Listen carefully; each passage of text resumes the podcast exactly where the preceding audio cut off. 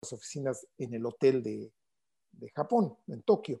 Y entonces, pues ya entra, entra Joseph Blatter y al primero que ve fue a mí. O sea, como que yo estaba en la, en la entrada, todo regañado por la Suiza y por la española de la FIFA. Y, este, y me dice, yo te conozco a ti. Y ¿En le dije, serio? "Sí, jugué tenis con usted en el Camino Real hace mucho tiempo, hace muchos años. Sí, cómo no, y empezó a hablar, y yo soy tenista, y que no sé qué, y empezamos a hablar de tenis él y yo, y feliz. Todo eso rompió el hielo, Claro. y, y la verdad es que allí, de allí en adelante, Pachuca, eh, pues tuvimos carta abierta con Carta FIFA, abierta. O tanto sea, en Japón, en las sus oficinas, las veces que fuimos a la FIFA eh, en, en Suiza. En, en Suiza, sí, claro. Fuimos varias veces, Jesús, Andrés y yo, fuimos los Ajá. tres varias veces a- a- con Marco Garcés en otra ocasión. Este, y allí nos, el, señor Blatter, pues incluso vino un par de ocasiones a, a Pachuca y Órale. se hizo un pabellón, Joseph Blatter, ay, sí, de Joseph eh, Blatter, sí. uno de los pabellones importantes de la universidad, que es, eh, es un pabellón donde está el, pues los vestidores, este, los restaurantes, de todo lo que es el primer equipo. No vayamos muy lejos. Allí el señor Blatter, a partir de ese momento, se identificó con Pachuca, se identificó con el proyecto de Jesús Martínez, se identificó con, con esta ciudad tan pequeña como es Pachuca, pero tan grande. Esa es la parte que quiero mencionar y por eso quise traer a Luis. Fíjense, no es la grandeza del ser humano, es la voluntad del ser humano la que lo lleva a ser grande. Un equipo tan humilde, en una ciudad tan humilde como Pachuca, y miren lo que está hablando Luis, esta capacidad de entender que es la voluntad humana la que hace grande y no la apariencia de grandeza, hace la diferencia. Vivir esto, estar escuchando a Luis, oír cómo una construcción de esta organización que hoy es Grupo Pachuca y que tiene una, un gran poder y que ha hecho una historia en México, cuando empezó estaba en pañales y era una ciudad humilde, un equipo humilde, porque además, pues realmente así figuras en el equipo, pues no teníamos, Luis, o sea, había muy pocas, o sea, Pues Teníamos realmente jugadores, eh, o sea, sin tanto nombre, Sin pero que nombre. se hicieron de nombre. pero que además, fíjate lo más impresionante, ¿sí? Eh, eh, eh, ¿Te acuerdas cuando recibimos al Chaco Jiménez? Venía fatal del América, venía de no hacer nada. Y entró al equipo y me decía profe Mesa, agárratelo porque este güey quiere hacer todo y echa a perder el trabajo del equipo y por eso no tiene nada.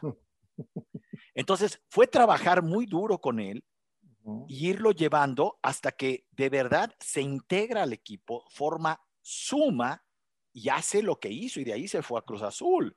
Pero sí, sí. realmente el trabajo fuerte lo hicimos acá en Pachuca. Y fue un trabajo Chaco, de verdad, Chaco fue indiscutiblemente una super figura. una figura nosotros. enorme. De hecho, venía, me tocó ven- volar con él de regreso. De ida me fui con Jesús, eh, hijo, y con, y con Andrés Fassi. Y nos íbamos jugando, ya sabes, ¿no? Cartas y dominó y un desorden sí. tremendo. Ya te, la- ya te lo habrás de imaginar, todo el viaje a Japón y di vuelta. Y de regreso me vine con el Chaco y con su esposa, Ujú. ¿Sí? Y con Bueno, pues Rafa estaba Márquez. Chaco, estaba Damián, Estaba Damián Álvarez. Calero. Calero, Calero, bueno, Calero fue una institución, o sea, no se me olvida, Calero de hecho me decía, eh, sus canciones que venía, cuando veníamos en el, en el, en el camión del equipo y ponía sus canciones, yo le decía, no manches, Calero, me dice, esto es la ronda, doctor, usted se tiene que alinear. O sea, fue espectacular, ¿no? Sí, Además, sí. Su espíritu, digo, en paz descanse, creo que es una figura dentro de Pachuca y será para siempre para mucha gente, ¿no? y es muchos otros vez- jugadores que se hicieron muy fuertes, este, digo, Sí. Correa, Vidrio, Sí, de Anda, vidrio. este, Correa. todos ellos hicieron una, un- una gran labor en el equipo. Se formó un gran equipo, un equipo muy valioso, la verdad. sí, Se Eh, hizo una tanto comunidad. en lo personal. como en lo, como en lo deportivo.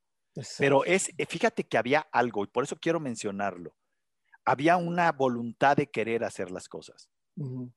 Como había una humildad en el equipo, porque pues, ¿qué era Pachuca, no? Sí, Además, acuérdate. De, equipos que, dices, wow, aquí hay, unos equipazos, ¿no? Sí, con qué personalidades y con qué jugadores, ¿no? O sea, sí fue un gran reto y además con un público que curiosamente eh, no terminaba de cuajar porque no llenaba el estadio.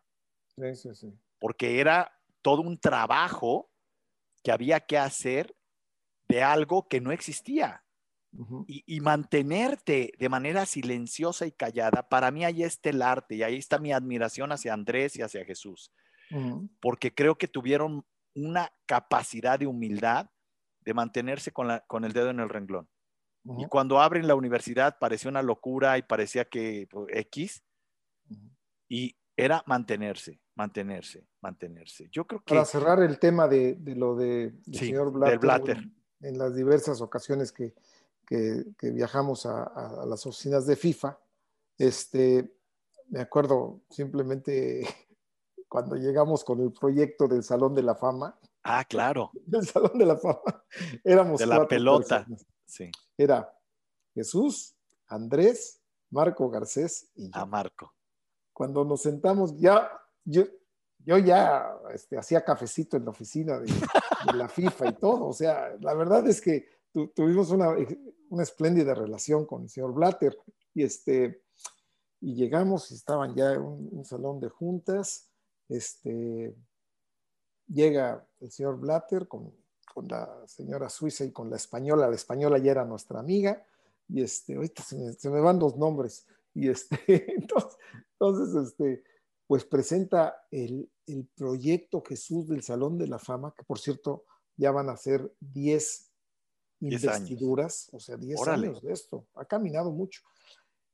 El proyecto, nunca había yo visto a una persona de la, de la personalidad de Joseph Blatter con los ojos cuadrados cuando Jesús presentó el proyecto este, y le íbamos explicando cómo iba a ser el Salón de la Fama y todo. Y dice, oye, dijo, esto es un proyecto de la FIFA dice, no, lo vamos a hacer en Pachuca.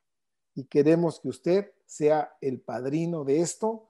Y dice, y dice, honestamente, esto es un proyecto para que lo haga la FIFA. Claro. Señor, no lo ha hecho la FIFA, lo vamos a hacer en Pachuca. Pero ¿cómo en Pachuca? En Pachuca lo vamos a hacer. Y fue cuando, o sea, Jesús, ahí es donde demostró eh, Jesús lo visionario que era para hacer esto. Eh, todavía nosotros durante la, la, junta y después de la junta nos moríamos de la risa, pero de esas risas nerviosas de que, de que logramos algo, no sin querer queriendo, como decía ese Chapulín Colorado. Chapulín Colorado pero es, es ahorita lo que dices, la voluntad del ser humano para triunfar. Jesús encontró la forma de hacerlo con un equipo de gente este, con ganas de hacerlo y se hizo el Salón de la Fama y aún, aún así la FIFA todavía no tiene un salón de la fama como, el, como el de Pachuca. ¿no? ¿no? No, lo tiene. ese es el, ese, es, por ejemplo, eh, mi trayectoria dentro del fútbol, que mucha gente me dice, uy, pues un tenista, ¿cómo qué hace en el fútbol? ¿Qué hace en el fútbol? Me, gusta mucho el fútbol. ¿Cuántos años llevas con Jesús en, eh, siendo vicepresidente? Pues yo creo que llevo como 20. 20, años, o sea, pues fíjate. Yo llevo como unos 20, 22 años. Sí. Ahora, déjame preguntarte esto. ¿Cuánto duraste como tenista? Como tenista, no duré nada porque era malísimo. No seas payaso, No, pues como tenista duré hasta, o sea, hasta los 32 años de edad, que fue cuando. ¿Y empezaste cuándo? Empecé a los 10 años, 9 años. No, bueno, no. Yo, digamos, ya, ya como profesional o como. Ah, como profesional, duré 10 años. 10 años. Y en ese entonces durábamos, era mucho, ¿eh? Sí, Durar 10 años. Pero a lo que me refiero, mi reflexión es, tienes más en el fútbol, soccer, que como tenista, aunque tu amor seguirá siendo el tenis. Me consta. Sí, yo creo que sí. me consta. Sí, pero Si, si lo revisas, te echas, llevas 22 años en el fútbol mexicano metido en todos los argumentos, yendo a los, eh, yendo a los estadios, yendo a los partidos, llorando las derrotas, festejando los triunfos, etcétera, etcétera, levantando copas, ¿no? Y este, y 10 años como tenista, o sea, si tú revisas eso es más del doble, Luis. Y además bien, bien lo dice Jesús, ¿no? Dice, dice es que pues en el tenis no hiciste nada y mira lo que haces, ¿no? Bueno, pero acuérdate que Jesús descalifica a todos, mano, ¿no? Todos, no, no. Todos. ¿Sabes qué? Que que, para cerrar el tema del fútbol, sí. este, la verdad que yo estoy muy, muy agradecido con, con este, estoy muy, muy agradecido con, con el deporte. Sí. Estoy muy agradecido con, con el tenis, al que le debo mucho, porque si no hubiera sido... No llegas. Eh, no llego al fútbol. Así Entonces llego al fútbol y la verdad el fútbol, pues tuve la oportunidad, he tenido la oportunidad con el fútbol de, de poder desarrollarme como lo que soy, un, un hombre del, como un directivo del deporte, sí, pero soy un publirelacionista, este, tengo la capacidad de poder abrir puertas también me las han cerrado en, la, en, las narices. La cara. Eh, sí, pero he tenido esa oportunidad de poder entrar a las oficinas de, Florentino Pérez varias veces, este, junto con Jesús, junto con el escudo del Pachuca, este, y, del Milan, y de la Federación Italiana, y del Roma. Sí, claro, y del Roma, y de la Juve, claro. Y del Ajax, y del Manchester United, y del Manchester City. O sea, he tenido esa, esa, esa oportunidad que me ha brindado la directiva del Pachuca. Y eso es en lo que se refiere a mi historia como futbolista. Como tenista, pues este, como tú bien indicabas en la introducción, este, me costó mucho trabajo, me tocó una época de transición entre amateur y profesional, pero para mí lo más eh, sobresaliente fue y ha sido eh, y será siempre haber representado a México eh, en la Copa Davis, tanto en México como en varios países internacionales, con jugadores extraordinarios. Excepcionales. Excepcionales, como Marcelo Lara, Joaquín Loyomayo, Vicente Sarazúa. Este, no me tocó Rafael Osuna porque cuando él falleció era mi primer año en la universidad en los Estados Unidos y ahí se abrió un campo impresionante de oportunidad para varios tenistas y, tuve la suerte de irme colocando dentro del equipo y, eso para mí eh, en el tenis pues es lo que me ha dado la apertura a también a ser un empresario del deporte porque claro. hemos hecho revistas, hicimos el primer programa deportivo eh, en la FM con, con Deporteando, con los estelares del tenis, las transmisiones en radio, en televisión y luego eh, mi inclusión en la televisión, gracias a José Ramón Fernández, que, me incluyó eh, por más de 23 años dentro del equipo, de su equipo de deporte. De su equipo de deporte. Azteca. Azteca, este, claro. Me hizo ir a varios Juegos Olímpicos y este, o sea, encantado de, haber trabajado. En ¿Fueron 23 con José Ramón? 23 años con José Ramón y después ya me vine a Estados Unidos. Sí. Eh, Alina trabajó yo creo que 16 o 18 años en, Azteca también, y nos venimos, nos despedimos de José Ramón y de, de todos nuestros compañeros de Azteca. Nos venimos a Estados Unidos hace ya 23, 24 años. Sí, ya tienes un chorro. Desde el 99, ¿no? 1999. En el 99 me vine para Estados Unidos. Sí, yo me acuerdo. Mi familia, mis dos hijos, que están también inmersos en el deporte. Sí, claro. Este, ellos producen televisión, este, anuncios principalmente, documentales y, este, y, ellos son los que llevan esa parte de la empresa. A mí me toca, este, junto con Alina y junto con varios de nuestros colaboradores, nos, toca llevar el tema de los derechos de, de, televisión que compramos y vendemos, distribuimos, como Copa Davis, eh, Copa Federación, NCAA, este, entre otros, hacemos eh, Bundesliga, etcétera para el territorio de América Latina. Y eso es lo que hacemos. Oye, y lo hacemos siempre con mucho gusto y con mucha ilusión. Y aparte, después de haber de, o sea. En DirecTV. Ahí DirecTV fue fue por, la razón por la que me vine a Estados Unidos. Te, contrata DirecTV para, para... Exacto, me contrata gracias a, la iniciativa de Alberto Ennis, quien, eh, un gran amigo mío desde siempre, dice, es que yo creo que me vas a poder ayudar mucho. Él era el, vicepresidente de programación, que, es lo que estábamos hablando de, programación. Este, entonces, vente, ayúdame con los deportes. La verdad es que de televisión yo sabía lo que era estar en las cámaras y estar narrando partidos de tenis o estar en los Juegos Olímpicos o en las Copas Davis. Eso es lo que yo hacía.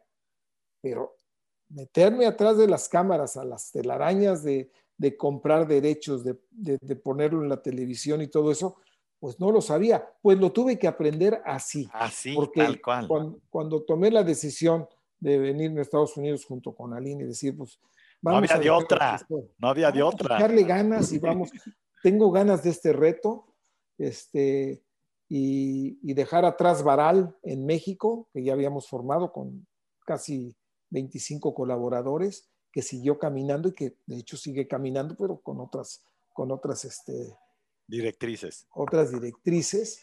Pues nos venimos para acá y, y me tocó otra vez, ¿no? Alberto me dice, vete a ver a, la gente que vende los derechos del fútbol español, a la gente que vende los derechos de, de la Copa Davis y de Wimbledon, y fui a ver a todos. Y, y ahí empezó mi carrera como, programador de televisión, como ejecutivo de la televisión deportiva, que es lo que hago ahora, ¿no? Este, sigo, pero sigo enganchado al fútbol y al tenis Y, este, y a lo que se deje. Y a todo lo que se deje, no manches, como dices, y cualquier cosa que se pare por el camino, ¿no?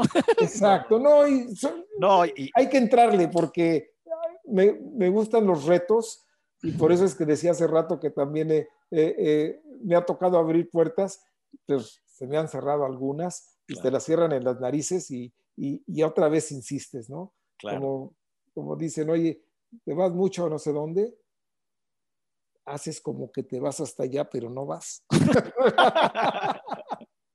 o sea, es que te dicen, te vas mucho, haces como que te vas, pero no llegas hasta allá. No llegas, te regresas, ¿no? Sí. qué padre, Luis. Y además digo, el, factor de tus hijos y Alina a mí me parece extraordinario, ¿no? O sea, han hecho un, team building espectacular como familia y, mamando de tus, de tus padres, toda la parte deportiva, sobre todo de tu padre, y, y, el amor por el trabajo, ¿no? O sea, yo algo que admiro y que déjame decirte que me parece fascinante es la fuerza de voluntad y el, el, amor al trabajo. O sea, la motivación y la pasión no se consigue cuando alguien te motiva porque te da un premio. Se consigue cuando mantienes constancia durante, se dice, más de mil horas este, en algo y entonces aparece la motivación. Y después de la motivación aparece la pasión. Y cuando aparece la pasión, toca tu ikigai, tu razón de ser. Y cuando alguien ya toca su ikigai, entonces tiene una pila que no importa qué edad tenga, lo va a seguir haciendo. ¿sí? Algo que yo creo que tú eres una de esas personas que tiene su Ikigai muy definido. Te veo a tu edad y haciendo y deshaciendo y todavía metido en toda esta maraña, ahorita resolviendo el tema de, ayudando a Jesús a resolver el tema del Estadio León, pleitazo a todo lo que da, este, metido en, en, tus, en tus artículos en, en, en, el periódico Universal, metido en tus, este, asuntos sin dejar el tenis. A mí eso me llama mucho la atención, ¿no? Como... Es que sigo jugando, sigo jugando en los torneos de veteranos. ah, sí, sí, yo no sabía eso. Quedamos en sexto lugar en el Campeonato Mundial de Veteranos, México. ¡No manches! En, en Croacia en octubre, en noviembre pasado. ¿Tú jugaste? Jorge Berman. ¡No manches! y Armando Trigo como capitán y yo jugando. No, no, no. Jugamos tenis increíble. Jugamos unos partidos muy padres, derrotamos equipos muy buenos y quedamos en sexto lugar. Qué bueno. Eh, y ahora, fíjate lo que son las cosas. Ahora, este año, bueno, el año que entra, ojalá y sea sin pandemia, eh, es en Palma de Mallorca y México va a ir para allá otra vez y va, a ir Jorge, eh, Trigo y yo otra vez a tratar de, de hacer un mejor papel de, un sexto lugar. Claro. Pero eso es para el 2021. Pero para el 2022, mis inquietudes del tenis continúan. ¿Por? ¿Por qué? Porque vamos a hacer el campeonato mundial de veteranos desde de 65 hasta 90, con más de 40 países acá en el área donde vivo en Florida, en el sur de la Florida. Increíble. ¿Lo vas a organizar tú? Exacto. Vamos a, vamos a, traer más o menos de 700 a 1000 jugadores de todo el mundo y en, cinco sedes. Esto es en 2022. Estamos todavía arreglando algunos asuntos. Ya, ya está oficializado por la ITF y por la USTA. Y este, y nada más estamos ajustando un poquito la, fecha. Increíble, Luis. Eso para nosotros es increíble. Increíble.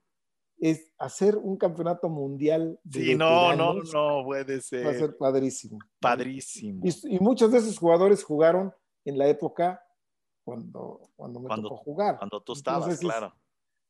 Espectacular. Volverlos a ver. varios ruquitos que todavía juegan, todavía juegan, muchos de ellos juegan bien.